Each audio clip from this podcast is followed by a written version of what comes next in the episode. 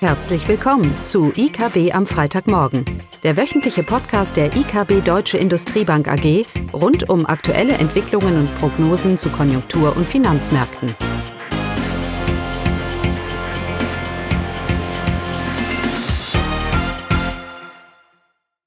Willkommen zu IKB am Freitagmorgen, heute mit mir Eugenia Wiebe. Heute beschäftigen wir uns äh, mit den Konjunkturerwartungen in Deutschland. Wir schauen dann kurz auf die konjunkturellen Zahlen in China und anschließend sprechen wir dann über die gestrige FED-Sitzung. Ja, wir fangen mit Deutschland an. Ähm, dort wurden die Umfragewerte der ZDW, also Zentrum für Europäische Wirtschaftsforschung, veröffentlicht und die Konjunkturerwartungen steigen im September deutlich an, stärker als erwartet und zwar von 71,5 auf 77,4 Punkte. Ja, das ist ja schon fast eine euphorische Stimmung. Die Erwartungen für die kommenden sechs Monate sind so optimistisch wie seit 20 Jahren nicht mehr. Das heißt, äh, dass die Hoffnung auf eine deutliche Nachholung sogar stärker ist als äh, nach der Finanzkrise. Vor allem die Bewertung der aktuellen Lage verbessert sich deutlich. Die Finanzexperten gehen von einer deutlichen Erholung der Wirtschaft in Deutschland, aber auch in der Eurozone aus. Auch dort hat sich die Stimmung deutlich verbessert. Ja, die Konjunkturerwartungen decken sich auch mit den Zahlen, die für Deutschland veröffentlicht werden. Ähm, zum Beispiel, wenn wir uns die Außenhandelsindikatoren anschauen, da ist die Kfz-Ausfuhren, die liegen bereits im Juli über dem Vorkrisenniveau. Ähm, die Auftragseingänge der Industrie konnten laut Juli-Zahlen fast 80 Prozent des Corona-Einbruchs wieder einholen. Und wir haben ja schon berichtet, die Produktion in der Industrie erreichte 90 Prozent ihres Niveaus vor der Corona-Krise. Also alles deutet auf eine fortsetzende Erholung hin und man rechnet im dritten Quartal mit einem kräftigen BIP-Anstieg.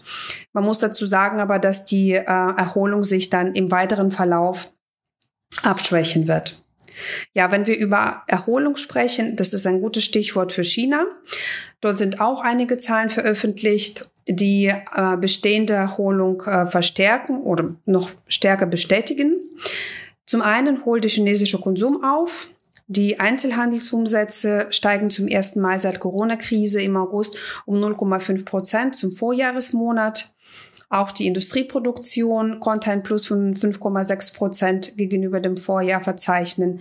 Und das ist auch gleichzeitig der stärkste Anstieg in diesem Jahr. Ja, so ist die konjunkturelle Erholung in China breit aufgestellt. Man muss trotzdem sagen, dass es hier Unsicherheiten gibt, was die Wachstumsdynamik äh, in China abbremsen kann. Und das ist der bestehende Konflikt mit den USA. Ja, die Beziehung bleibt weiterhin angespannt und der Konflikt im Handel und auch im äh, Technologiesektor kann sich jetzt äh, während der US-Wahlen noch weiter verstärken. Ja, da sind wir schon bei den USA. Gestern Abend hatte die amerikanische Notbank ihre Zinssitzung gehabt. Ja, und wie erwartet bleibt der Leitzins weiterhin in der Spanne von 0 bis 0,25 Prozent bestehen. Ja, der Zins sollte auch voraussichtlich bis Ende 2023 nahe Null bleiben, ähm, bis die Beschäftigungs- und ähm, Inflationsziele erreicht werden. Ja, bei dem Inflationsziel gab schon äh, bereits im August eine Strategieänderung. Ähm, diese beinhaltet, dass äh, das Inflationsziel von zwei Prozent nun im Durchschnitt über eine bestimmte Periode erreicht werden sollte. Das heißt, ähm, wenn, der, wenn die Inflation über eine längere Zeit unter zwei Prozent bewegt, dann darf darf sie in der nächsten Phase dann auch über dem Ziel, äh, über auch über eine bestimmte Periode liegen.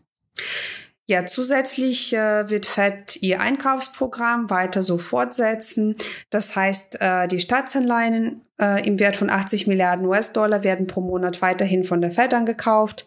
Ähm, zusätzlich werden hypothekenbesicherte Wertpapiere im Wert von ja, monatlich 40 Milliarden Dollar angekauft. Ja, Zentralbankchef betonte, dass äh, die wirtschaftliche Erholung nicht nur geldpolitisch unterstützt werden sollte. Ähm, weitere Impulse sollten auch fiskalpolitisch folgen. Es gibt zwar Verhandlungen jetzt über ein weiteres Konjunkturpaket, aber noch gibt es keine Einigung zwischen dem Parlament und der Regierung. Ja, der Notenchef, äh, Notenbankchef weist zwar auf die bestehenden äh, pandemiebedingten Risiken, aber der konjunkturelle Ausblick wurde nach oben angepasst. Die Wirtschaft sollte nun um 3,7 Prozent schrumpfen. Ähm, in den Prognosen, also als Vergleich dazu in den Prognosen von Juni ging man noch von einem Einbruch von 6,5 Prozent aus. Und es gibt auch optimistischere Prognosen äh, im Hinblick auf die Arbeitslosenquote. Die sollte bis Jahresende auf 7,6 Prozent äh, zurückgehen. Und die Prognose äh, von Juni ging noch von 9,3 Prozent aus. Ja, das war's von heute von mir. Schönes Wochenende wünsche ich allen und bis dann. Das war das wöchentliche IKB am Freitagmorgen. Sie wollen immer über neue Ausgaben informiert bleiben? Dann direkt den Podcast abonnieren. Oder besuchen Sie uns unter www.ikb-blog.de slash podcast.